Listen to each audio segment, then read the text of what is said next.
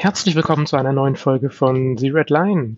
Dieses Mal äh, gibt es auch äh, wieder ein Interview, das wir mit in der zweiten Folge von Teller und Rand, ähm, dem Podcast, den wir fürs Neue Deutschland machen, gemacht haben. Ähm, ich entschuldige mich für die Soundqualität der Fragen, die ist leider nicht so gut geworden. Der Rest ist aber wunderbar. Ich hoffe, dass es euch trotzdem gefällt. Das Interview führt Andreas mit Anna Arijanian, einer Journalistin mit Wurzeln in Armenien. Die berichtet uns vom Bergkarabach-Konflikt ich hoffe, dass es euch gefällt. Viel Spaß. Also herzlich willkommen, Anna, erstmal. Ähm, danke, dass du dir die Zeit genommen hast, mit uns über den Konflikt oder den Krieg zwischen Armenien und Aserbaidschan zu reden. Dieser Konflikt ist ja relativ, ja, wenig Bericht erstattet in den deutschen Medien, meiner Meinung nach. Magst du erstmal sagen, diese beiden Länder liegen ja im Kaukasus. Das bezieht sich so ein bisschen, ist es Europa oder ist es Asien für die beiden Länder? Ähm, ja, also der Kaukasus, beziehungsweise der Südkaukasus, wo die beiden Länder liegen, das ist rein geografisch ähm, Asien. Mhm. Ähm, kulturell ist es schwierig, kulturell und politisch. Also ähm, eigentlich politisch auch noch Asien, kulturell ist es tatsächlich, würde man sagen, Europa. Also es ist wirklich so im im äußeren, im äußeren Wendekreis von Europa. Und so sieht sich, also ich kann jetzt zum Beispiel erstmal nur für Armenien sprechen, so sieht sich Armenien auch. Also sie sehen sich als Teil von Europa ähm, und eher nicht als Teil von Asien. Genau, und das sind beides ehemalige Staaten der UdSSR.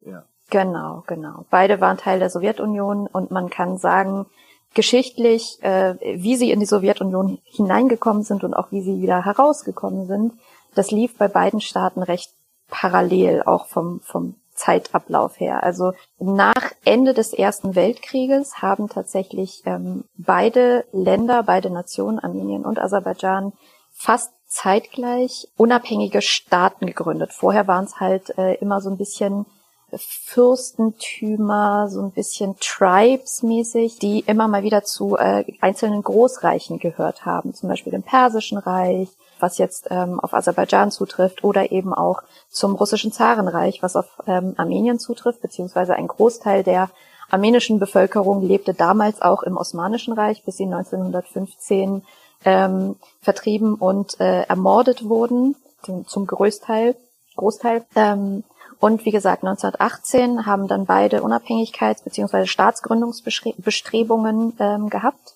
Und äh, es hat dann halt nicht lange gedauert, bis dann mit der Gründung der Sowjetunion die Sowjetunion direkt gesagt hat, ach, wir wollen uns da auch mal ähm, ein Stück vom Kuchen sichern und äh, haben dann sozusagen beide Länder verinnerlicht mit einge, eingenommen in die Sowjetunion. Ähm, ungefähr 1920 war das. Das ist so ein bisschen die historische Komponente.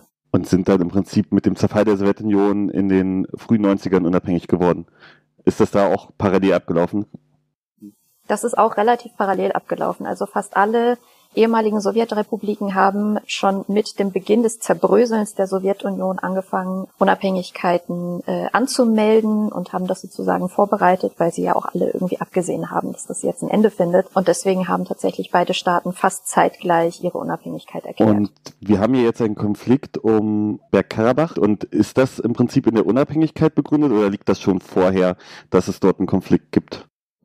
Ähm, das liegt tatsächlich schon vorher. Es ist einer der, äh, könnte man sagen, ältesten Territorialkonflikte äh, der Neuzeit. Diese, diese Region Bergkarabach, die Armenier nennen diese Region Arzach, ist eine Region, die ähm, so vielvölkermäßig immer wieder ausgestattet war. Ähm, ein großer, großer Einfluss von Armeniern war in dieser Region ganz lange, ganz intensiv. Also äh, die armenische Bevölkerung hat ähm, nachweislich schon ab dem neunten Jahrhundert dort angefangen, zum Beispiel Kirchen zu errichten oder andere äh, gesellschaftlich und religiös relevante ähm, äh, Gebäude und Institutionen. Ähm, die Region lag aber auch unter dem Einfluss unter anderem des, des Persischen Reiches zum Beispiel, des Osmanischen Reiches ähm, Russland und, und, und, und, und. Ähm, also es waren sehr, sehr viele Völker da zugegen und sind immer mal wieder darüber geschwappt. Ähm, aber was tatsächlich äh, wichtig ist und auch für den jetzigen Konflikt und die jetzige Situation wichtig ist zu wissen, Armenien hat immer gesagt, äh, die Armenier sind indigen in diesem Gebiet. Also auch Ausgrabungen haben gezeigt, ähm, dass die armenische Kultur dort schon seit Jahrhunderten, wenn nicht sogar seit Jahrtausenden nachweisbar ist. So und auf dieser Aussage begründet sich eben auch ähm, diese diese äh, ja diese Bestrebung, dass eben Armenier dorthin gehören. Das ist ähm, völlig rechtmäßig sei und legitim sei, dass Armenier dort leben, dass Armenier dort arbeiten, dass das quasi zu ihrer Identität gehört. Und als dann ähm, in den 20er Jahren, 1920er Jahren, ähm, Armenien und Aserbaidschan sowie auch die Sowjetunion in die so äh, sowie auch Georgien, Entschuldigung, in die Sowjetunion einverleibt wurden, hat man sich gefragt, was passiert jetzt mit diesem Gebiet Bergkarabach? Ähm, weil äh, da halt einfach so viele unterschiedliche Völker gelebt haben, auch in Frieden miteinander tatsächlich. Und damals war es so, dass Stalin höchstpersönlich gesagt hat, äh, dieses Gebiet ähm, spreche ich jetzt Aserbaidschan zu, obwohl damals schon über 90 Prozent, also ungefähr 94 Prozent der Bewohner Bergkarabachs Armenier waren. Ähm, einfach aus dem Grund, dass ähm, damals die Türkei, die frisch gegründete Türkei, ehemalig Osmanisches Reich, einen Krieg gegen Armenien und die Sowjetunion geführt hat. Ähm, und um sozusagen einen Puffer einzurichten, hat Stalin gesagt, okay, wir sprechen jetzt dieses Gebiet Aserbaidschan zu, dann haben wir einen dickeren Puffer zu Armenien. Ähm, wir haben sozusagen eine, wenn man so will, eine Schutzzone. Ähm, und deswegen ist das, ist das jetzt, ist das jetzt so. Wir haben das jetzt so entschieden. Sehr zum Unwillen natürlich der dort lebenden Armenier, aber was soll man machen? Dann ähm, hieß es, naja, in der Sowjetunion sind ja eh alle gleich und das ging auch lange Jahre gut.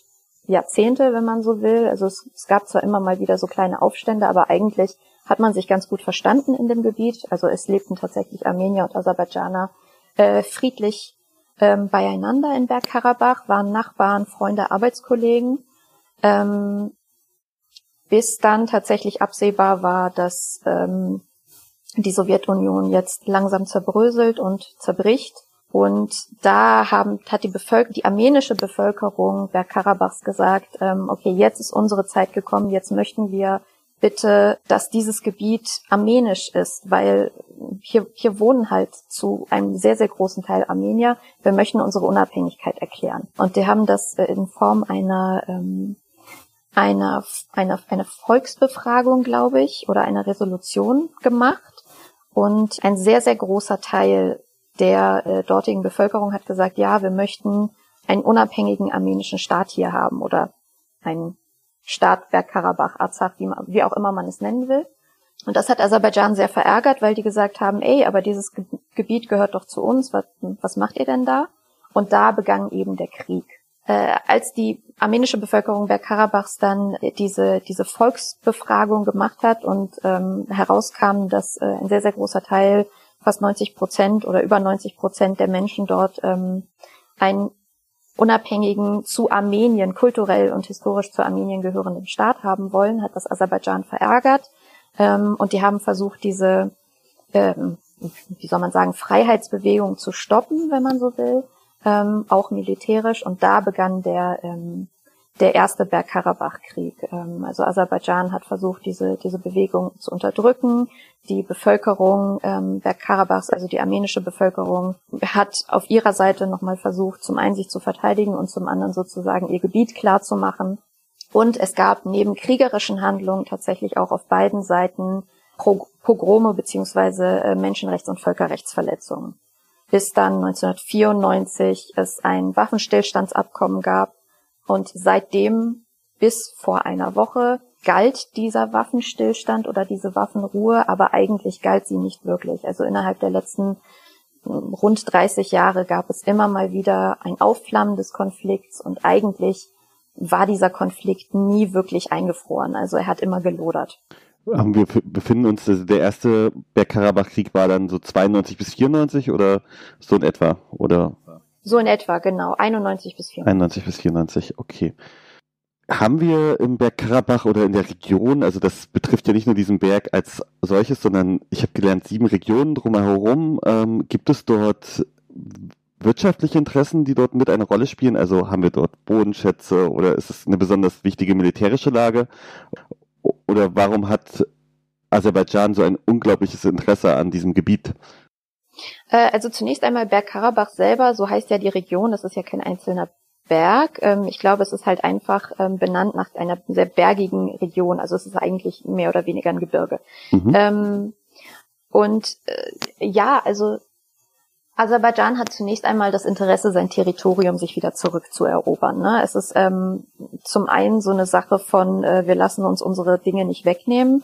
Ähm, das, also diese, diese Einstellung gilt ja dort seit 30 Jahren. Das ist, glaube ich, auch eine Frage von nationalem Stolz und Ehre. Ähm, aber zum anderen muss man halt auch dazu sagen, dass Aserbaidschan ähm, ja auch äh, eigene Bewohner in Bergkarabach hatte, seit, seitdem dieses Gebiet äh, auch mit zur Sowjetunion gehört hatte. Ähm, und es war ja auch so, dass ähm, in dieser Sowjetzeit, also ungefähr ab den 60er Jahren kann man sagen, dass Aserbaidschan ganz bewusst ähm, dieses Gebiet Bergkarabach ähm, mit aserbaidschanischen Landsleuten besiedelt hat, um sozusagen die Einwohnerzahl ähm, dort auf aserbaidschanischer Seite zu erhöhen. Ähm, und das hat einfach dazu geführt, dass ähm, natürlich immer mehr Aserbaidschaner da gewohnt haben. Und als es dann losging mit dem Karabachkrieg, wurde die aserbaidschanische Bevölkerung von den armenischen Truppen vertrieben. So gewaltvoll mhm. vertrieben, das muss man auch sagen. Ähm, und auch das ist natürlich schmerzhaft für äh, sowohl die Bevölkerung Aserbaidschans als auch eben für, für die Regierung. Es ist eine schmerzhafte Erinnerung, weil wer möchte gerne von, von, seinen, ähm, von seinem Wohnort vertrieben werden. so. Und es ist eine, eine Mischung aus vielleicht ähm, auch Rache für diese Vertreibung. Es ist ein, wir möchten uns dieses Gebiet, was Stalin uns zugesichert hat, zurückerobern. Es ist aber auch, ähm, und das diese Theorie gibt es seit längerem und sowohl Aserbaidschan als auch Türkei, ähm, also der Bruderstaat Türkei sozusagen, ähm, der Aserbaidschan von Beginn an unterstützt hat bei diesem, bei diesem ganzen ähm, Vorhaben. Beide haben immer mal wieder betont, wie wichtig ihnen ähm, eine panturkistische ähm, ein, ein panturkistisches Bündnis ist. Also das ist diese Theorie, dass quasi alle Turkvölker ähm, Türken, Aserbaidschaner, Usbeken, Turkmenen, ähm, dass die sozusagen ein Volk oder ein Volksgebilde sind und deswegen auch ein starkes Bündnis zusammen führen müssen. Ähm, und wenn man sich das mal auf der Landkarte anguckt, also auf der Weltkarte, dann bildet das einen ganz breiten Gürtel von der Türkei über Aserbaidschan und dann geht's in Turkmenistan, Usbekistan und so weiter Richtung Osten weiter. Und die einzigen beiden Länder oder Regionen, die dem sozusagen so ein bisschen im Weg stehen einfach, sind also äh, sind ähm, Armenien und Bergkarabach. Mhm. So. Das heißt, die Theorie ist, man möchte dieses Gebiet von Armeniern bereinigen, um diesen Gürtel zu haben, so diesen Gürtel von von äh, Panturkismus. Ähm, das spricht natürlich dort in den Regierungen niemand so deutlich aus. Aber so deutlich wie es geht, war ähm, Erdogan im Juli, glaube ich, nachdem ähm, dieser Bergkarabach-Konflikt sozusagen noch einmal kurz aufgeflammt ist, ähm, als Erdogan gesagt hat, wir werden unsere Mission, die oder wir werden die Mission, die unsere Großväter Anfang des Jahrhunderts im Kaukasus begonnen haben, jetzt zu Ende führen. Und man weiß, was Anfang des Jahrhunderts im Kaukasus passiert ist, nämlich der Genozid. Ähm, also war natürlich die Interpretation besonders vieler Armenier, ach Gott, ähm, ja, jetzt geht's wieder los. Das ist eine berechtigte Angst und ähm, jetzt mit dem Ausbruch des Krieges und der sehr offensiven Unterstützung der Türkei, ähm, was Aserbaidschan betrifft, äh, ist, finde ich, diese Angst sehr, sehr berechtigt den Bürgerkrieg könnten wir vielleicht wenigstens ganz kurz ansprechen und werden dann mhm. den Wikipedia-Artikel verlinken, der, glaube ich, dazu recht gut ist, so wie mhm. ich ihn gelesen habe. Ähm, der ist 1915 vom Osmanischen Reich gestartet worden und, äh, und äh, Unterstützung des Deutschen Reiches tatsächlich durchgeführt worden. Ja. Genau, und äh, geht als der zweite Völkermord des 19. Jahrhunderts nach den Herero und Nama durch das Deutsche Reich. Äh, der erste Völkermord des 20. Jahrhunderts tatsächlich. Also die äh, äh Herero 20, waren, ja. genau. waren die Herero, waren die nicht Ende des 19. Jahrhunderts? 1905 äh, bis so, 1907. Okay.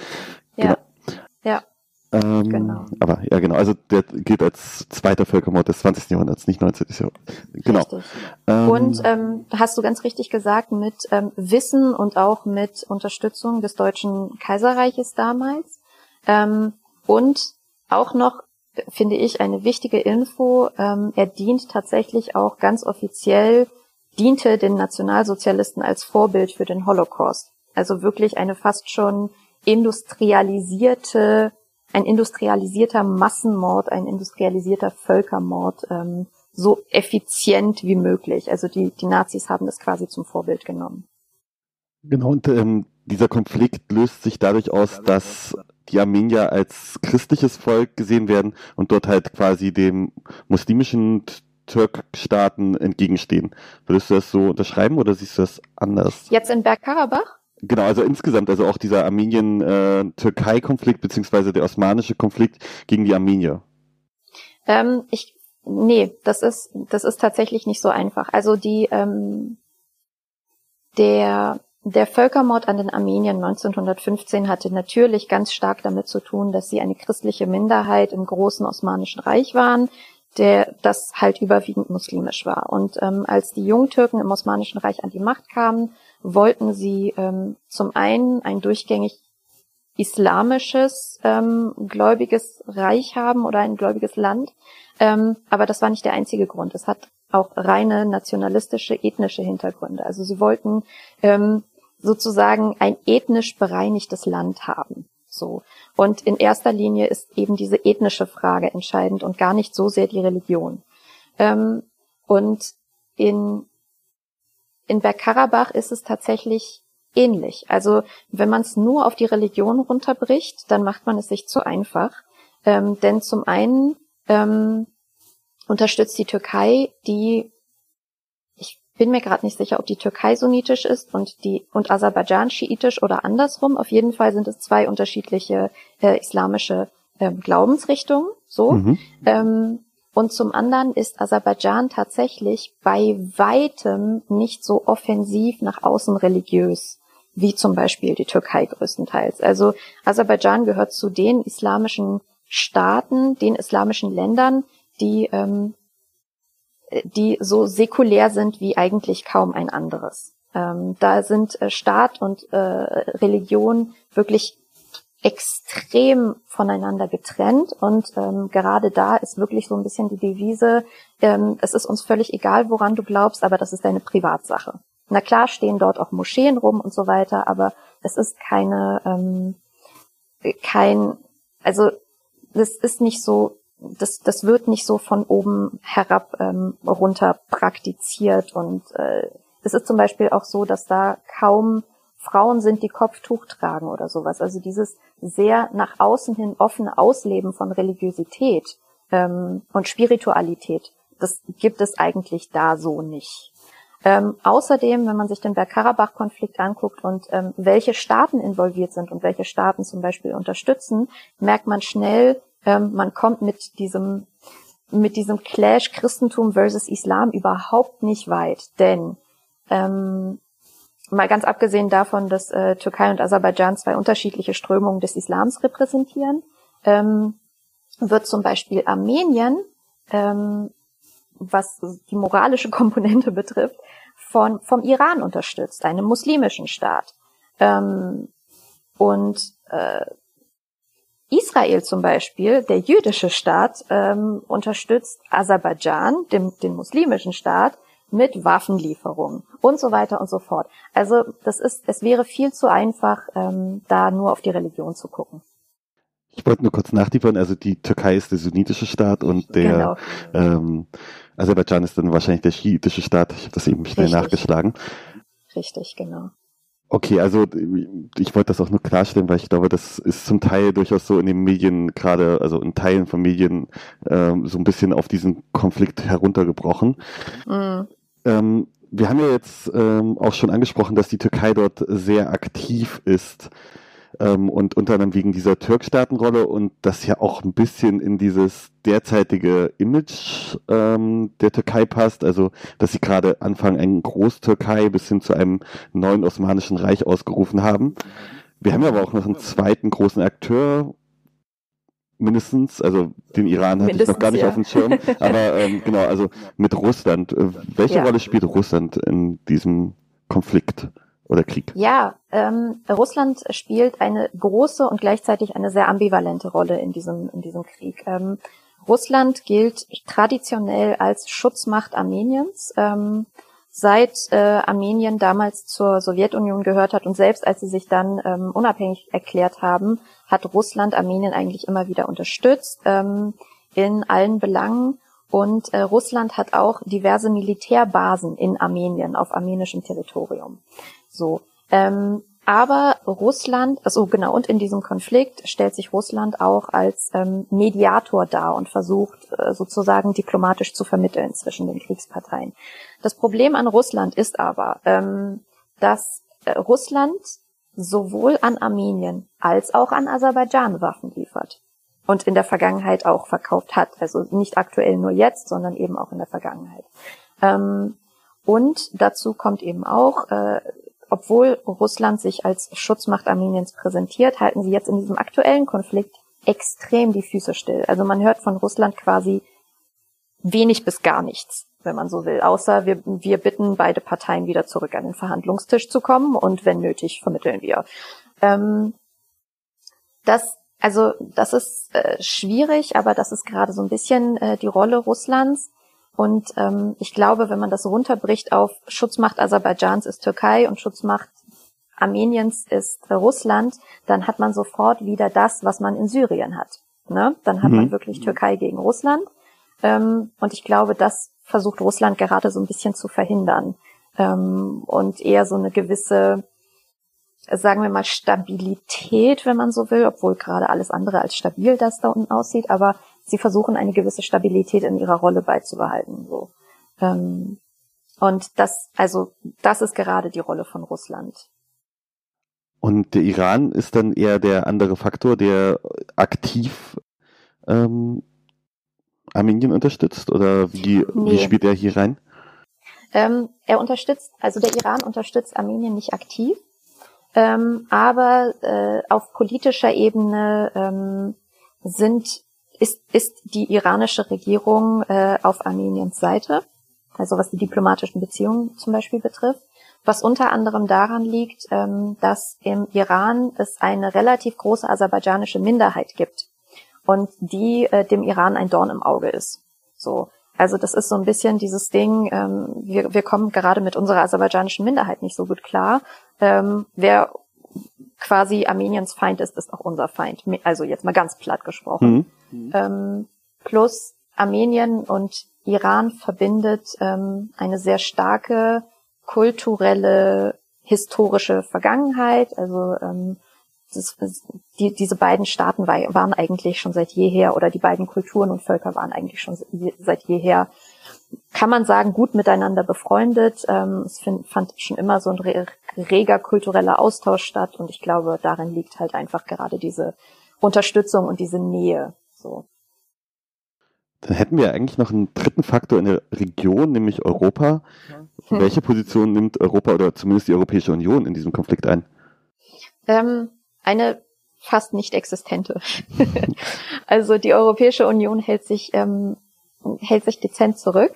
Ähm, es gibt immer mal wieder die üblichen ähm, diplomatischen ähm, heiße Luftsprüche, wie äh, wir verurteilen die Gewalt- und Kriegsausbrüche und wir fordern beide Seiten dazu auf, ähm, äh, die, die Waffen ruhen zu lassen und miteinander zu verhandeln, bla. Also das, was man eigentlich von Diplomaten erwartet, dass sie das sagen, aber eben mehr nicht. Ähm, und das, was quasi am, also was zum Beispiel die armenische Seite am meisten aufregt, ist äh, diese dieses Both-Sidism, also dass mhm. sie wirklich sagen, okay, ähm, wir sehen hier keinen klaren Aggressor, sondern wir sehen hier nur zwei Seiten, die gegeneinander kämpfen. Doch bitte hört doch auf. Ähm, wobei halt relativ klar ist, ähm, von, von einer Aggression oder von einem Beginn von Kriegshandlungen hätte Armenien ja überhaupt nichts, weil was sollen sie denn, also was sollen sie denn in der Region anrichten? So. Ähm, und ja, deswegen ist es, glaube ich, ganz besonders schmerzhaft für, für Armenien zu sehen, ah, okay, äh, quasi die Europäische Union oder Europa selber, denen wir uns ja auch nahe fühlen, ähm, die machen gerade nichts. Also was man sagen kann, ist, dass einzelne Akteure, zum Beispiel Frankreich, Macron ist so ein Beispiel, ähm, die versuchen tatsächlich ein bisschen offensiver zu sein. Also die äh, nehmen gerade auch so eine Mittlerrolle ein und ähm, versuchen immer wieder zwischen Türkei und ähm, beziehungsweise Türkei, Aserbaidschan und Armenien zu vermitteln. Es gab auch schon vorsichtige Hoffnungsäußerungen von Macron, dass sie gesagt haben, ja, wir hoffen, dass irgendwie Ende der Woche ähm, alle Parteien wieder an den Verhandlungstisch zurückkommen. Es sieht ganz gut aus und so. Hat sich jetzt nicht ergeben.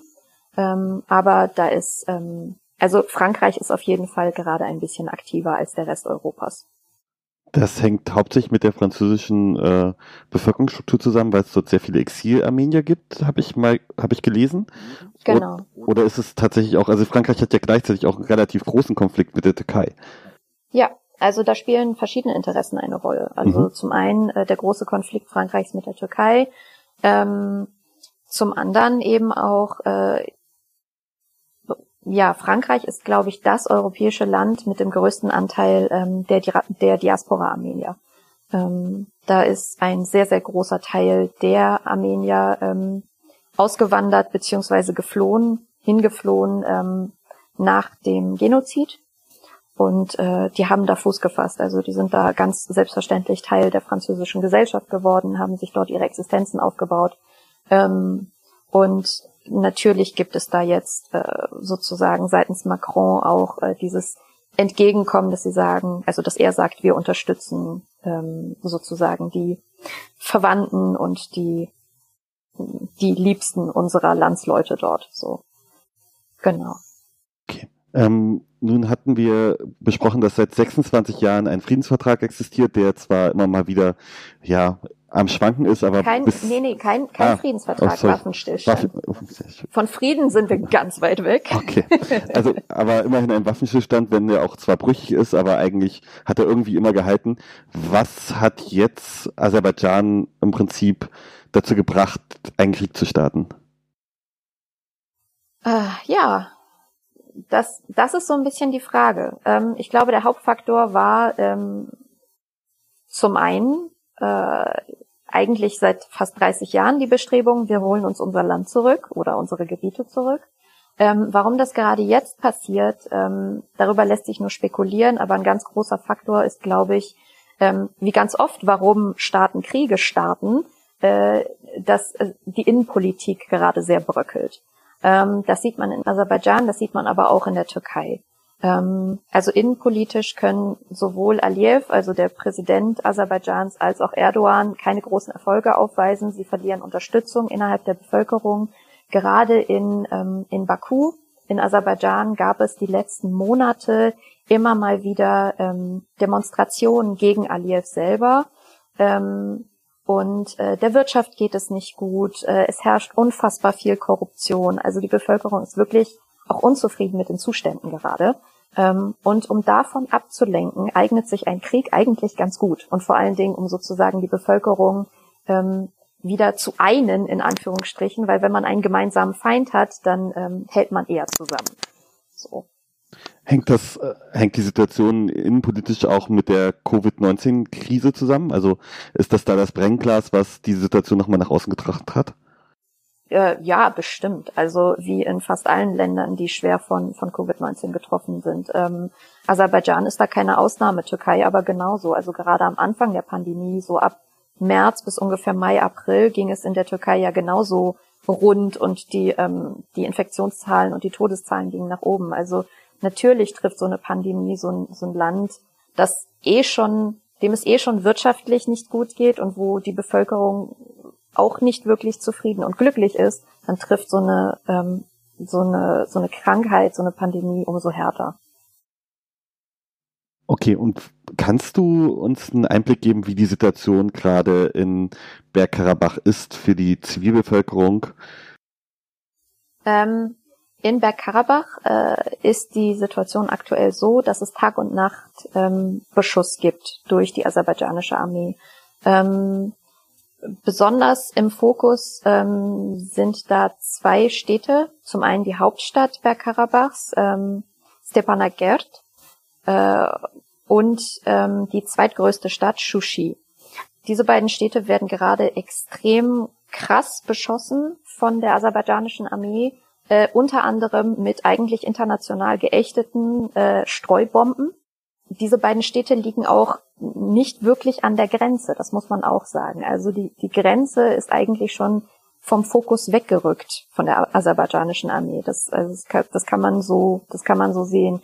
Die haben es tatsächlich auf ähm, große Städte abgezielt, ähm, auf man kann sagen viel Zivilbevölkerung, weil ähm, es wird größtenteils tatsächlich die Zivilbevölkerung gerade getroffen. Es werden ähm, äh, Wohnhäuser bombardiert, es werden Läden bombardiert ähm, und die Menschen haben sehr, sehr große Angst. Gleichzeitig äh, sind sie aber auch sehr pragmatisch. Ähm, also diejenigen, die können, die bleiben, weil sie zum Beispiel ähm, dort einfach ihre Geschäfte haben und nicht weggehen können. Andere die die Möglichkeit haben, schicken zum Beispiel ihre Familien, gerade wenn sie Kinder haben, einfach ähm, nach Jerewan, also nach Armenien, ähm, weil es dort sicherer ist. Und nach jedem Angriff sieht man wirklich Leute, die, ähm, also sobald sie sehen, ah, okay, es ist jetzt gerade wieder sicherer, der Angriff ist vorbei, kommen sie mit ähm, Besen und Kehrschaufel raus und fangen an, die, ähm, die Splitter, die abgesplitterten Fensterscheiben wieder aufzuräumen und ähm, alles wieder äh, sauber zu machen. Also mittlerweile ist sozusagen diese Gewöhnung an den ständigen Beschuss so groß, dass sie sich halt einfach so eine Routine überlegen, okay, was machen wir nach jedem Angriff? Die Bunker, die Luftschutzbunker sind im Prinzip einfach die Keller der Wohnhäuser. Da ziehen sich die Leute immer zurück, sobald es einen Angriff gibt. Und äh, ja, also das ist sozusagen gerade so der Tagesablauf für die Leute dort. Aktuell sind sehr viele ähm, JournalistInnen in Stepanakert, also in der Hauptstadt, internationale Journalistinnen vor allen Dingen, ähm, und berichten von der Lage dort. Also ein BBC-Team ist da unter anderem. Ähm, ein Team von Le Monde ist da äh, jetzt, ich glaube vorgestern, ähm, ist auch äh, ein Kollege von der Bild-Zeitung hingefahren mit einem ähm, Fotografen. Die berichten gerade vor Ort. Also ich glaube, die internationale Aufmerksamkeit, die mediale Aufmerksamkeit wird gerade größer. Ähm, und sie erleben gerade selber am eigenen Leib, wie es gerade dort ist und was da passiert. Sehr gut, werden wir verlinken, vielleicht außer die Bildzeitung, aber die anderen beiden sehr gerne. ähm, aber gibt es Einmarsche? Also es, es, wir, du erzählst von Beschuss und äh, Luftangriffen und Artillerie, mhm. aber äh, ist die aserbaidschanische Armee in das Gebiet schon eingerückt oder und besetzt dort Land, vertreibt Bevölkerung oder was leider Armeen immer so tun oder äh, hat sich da bisher Aserbaidschan noch zurückgehalten? Es ist da sehr schwierig, tatsächlich an Informationen zu kommen, weil ähm, direkt an der, am, am Grenzverlauf, an der Frontlinie sozusagen es ähm, unabhängige Berichterstatter ja kaum schaffen. Es gibt ähm, embedded äh, Medien, die, äh, die hin dürfen. Ähm, die berichten auch, aber die berichten in erster Linie von zum Beispiel Landgewinnen oder Erfolgen der, der armenischen Armee. Ähm, was, äh, was so ein bisschen die Runde gemacht hat, ist, dass die aserbaidschanische Armee behauptet, eine Stadt eingenommen zu haben eine armenische Stadt und die haben dann Bilder verbreitet sozusagen vom, vom Ortsschild dieser Stadt, aber man merkt dann anhand der, der Bilder und Videoaufnahmen, die haben halt einfach das Ortsschild gefaked. Das ist gerade so ein bisschen, das ist so ein Running Gag gerade im, im armenischen Internet, wenn man so will, und in armenischen sozialen Medien, dass dieses gefakte Ortsschild einfach so schlecht gefaked ist. Also es ist quasi ein handbemaltes Schild inwieweit das tatsächlich so lächerlich ist und ob die, ähm, ob die aserbaidschanische Armee wirklich Landgewinne gemacht hat oder ob das wirklich sehr volatil ist und sie quasi direkt wieder vertrieben werden, man weiß es nicht so wirklich. Ähm, das Problem ist halt einfach, wenn, wenn die eine Seite zwar quasi internationale JournalistInnen da hat, aber es halt auch für die JournalistInnen sehr schwer ist, mit an die Grenze zu kommen. Hm. Und das andere Land zum Beispiel gar keine internationale Berichterstattung erlaubt. Aserbaidschan nämlich. Also die blockieren gerade ähm, äh, jegliche jegliche Anreise von Journalistinnen für die Berichterstattung, erlauben keine internationale Presse, vor allen Dingen nicht in den Regionen, wo gekämpft wird. Ähm, und deswegen ist es da sehr, sehr schwierig, an unabhängige Informationen zu kommen. Alles, was man an Informationen bekommt, stammt eben von der Regierung, vom, vom Verteidigungsministerium in Baku. Und das war's. Und ähm, da sind die Zahlen teilweise sehr, sehr aufgebauscht. Und man weiß nicht so richtig, äh, wie man das einschätzen soll. Deswegen ist es, glaube ich, umso wichtiger, dass, ähm, dass man sehr vorsichtig mit diesen Zahlen und auch mit, mit der Information der territorialen Landgewinne, dass man da wirklich sehr vorsichtig mit umgeht. Aber wir haben da schon die, auch dieses Ding, dass Armenien weit demokratischer und offener ist als Aserbaidschan quasi. Deswegen haben wir da diesen Konflikt. Ja, genau. Also man, man, man, man kann das tatsächlich so objektiv sagen. Also in Armenien gab es vor zwei Jahren diese sogenannte ähm, samtene Revolution, äh, wo die Bevölkerung ähm, mithilfe von vielen, vielen, vielen friedlichen Protesten und Demonstrationen den amtierenden ähm, Premierminister und die Regierung äh, abgesetzt hat und äh, Neuwahlen gefordert hat und dann eben Pashinyan ähm, an die Macht gekommen ist. Pashinyan, der selber, also der jetzige Premierminister, ähm, der selber einen journalistischen Hintergrund hat. Der hat lange Jahre als Journalist und als Reporter gearbeitet und wurde dann zum Aktivisten, größtenteils äh, gegen Korruption und wurde dann mehr oder weniger unfreiwillig zum Anführer dieser Revolution. Also seit zwei Jahren äh, ist es wirklich sehr sehr interessant zu beobachten, wie sehr auch die jetzige armenische Regierung gegen Korruption vorgeht. Also Menschen, auch Oligarchen, die seit Jahrzehnten an der äh, an den entscheidenden Stellen auch der Infrastruktur zum Beispiel oder der Politik sitzen, die wurden auch abgesägt. Ähm, also das ist wirklich sehr faszinierend zu beobachten, wie sich das Land, das eh schon in seinen Grundzügen demokratisch ist, noch demokratischer wurde ähm, und sich auch noch mehr geöffnet hat. Und im auf der anderen Seite hat man eben Aserbaidschan mit Aliyev, der quasi als Thronfolger seines Vaters, der ja vorher schon ähm, äh, Regierungschef war, äh, einfach halt das Zepter übernommen hat und ähm, dieses Land gilt halt einfach seit Jahrzehnten als autokratisches Regime, das wirklich sehr auch sehr äh, grausam mit äh, Dissidenten umgeht, mit äh, Demonstranten, mit ähm, freier Presse und Berichterstattung. Also das ist wirklich ähm, ja sehr äh, beunruhigend zu beobachten. Kann man ja fast sagen, dass äh, die Türkei und Erdogan sich wahrscheinlich eher ein Vorbild an äh, Aserbaidschan genommen hat als andersrum. Klingt zumindest so ein bisschen so. Ähm, äh, ja, sie sind sich sehr ähnlich, das muss man sagen. Okay. Ja, ich glaube, das wäre es von meinen Fragen her. Hättest du noch was, was dir besonders wichtig ist und vielleicht auch, wie man den Menschen dort vor Ort helfen kann? Äh, gibt es Hilfsorganisationen, die dort der Zivilgesellschaft helfen? Ähnliche Sachen? Ähm, es gibt tatsächlich, ähm, sagen wir, wenige internationale äh, Hilfsorganisationen, die vor Ort tätig sind. Also ich kann jetzt nicht zum Beispiel sagen, ey, das Rote Kreuz ist da oder ähm, äh, Brot für die Welt oder sonst irgendjemand, ähm, sondern wenn es bei Spenden geht, äh, gibt es, äh, glaube ich, zwei oder drei Organisationen, die äh, armenische NGOs sind, die Spenden sammeln und an die Bevölkerung weitergeben, beziehungsweise zum Beispiel ähm, Medikamente kaufen oder äh, tatsächlich äh, Sachwerte, äh, Lebensmittel, Gegenstände, also all das, was zum einen die Zivilbevölkerung braucht und zum anderen, was gebraucht wird, um eben auch äh, verletzte SoldatInnen zu versorgen. Denn was, ähm, was deutlich wird gerade, die Krankenhäuser und das medizinische Personal in Bergkarabach sind komplett überfordert mit dem, was da passiert. Ähm, sie arbeiten jetzt schon am Limit. Vor allen Dingen geht den Kliniken das Material aus. Also wirklich so, so simple Sachen wie zum einen Verbandsmaterial, aber eben auch Antibiotika oder sowas, um eben ähm, so, so eine äh, Blutvergiftung nach einem Einschlag ähm, zu verhindern. Also all das geht den Leuten aus und dafür brauchen sie Medikamente und Medikamente besorgen zum Beispiel diese NGOs vor Ort, mhm. weil Medikamente in Armenien einfach um ein Vielfaches günstiger sind als zum Beispiel in Europa oder sowas. Ähm, genau. Die sammeln Spenden.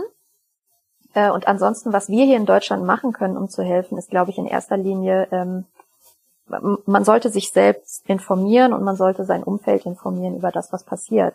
ähm, weil obwohl der Konflikt geografisch gar nicht so weit weg ist, also es ist wirklich vor den Toren Europas, ähm, fühlt es sich für die Menschen sehr, sehr weit weg an. Aber es ist ein Albtraum, was da passiert. Und ich glaube, ohne internationale Aufmerksamkeit ähm, wird es A zum keinen Waffen, weiteren Waffenstillstand kommen und B auch nicht zu nachhaltigem Frieden. Der ist zwar noch sehr weit weg, aber ich glaube, es braucht einfach internationale Aufmerksamkeit, um ähm, die Leute wieder zur Vernunft zu bringen.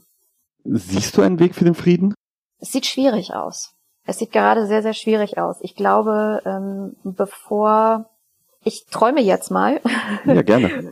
bevor ähm, die Bevölkerungen von zum einen der Türkei als auch äh, Aserbaidschan ähm, keinen Machtwechsel sehen oder selber ähm, hervorbringen, ähm, wird es, glaube ich, keine Chance auf Frieden geben.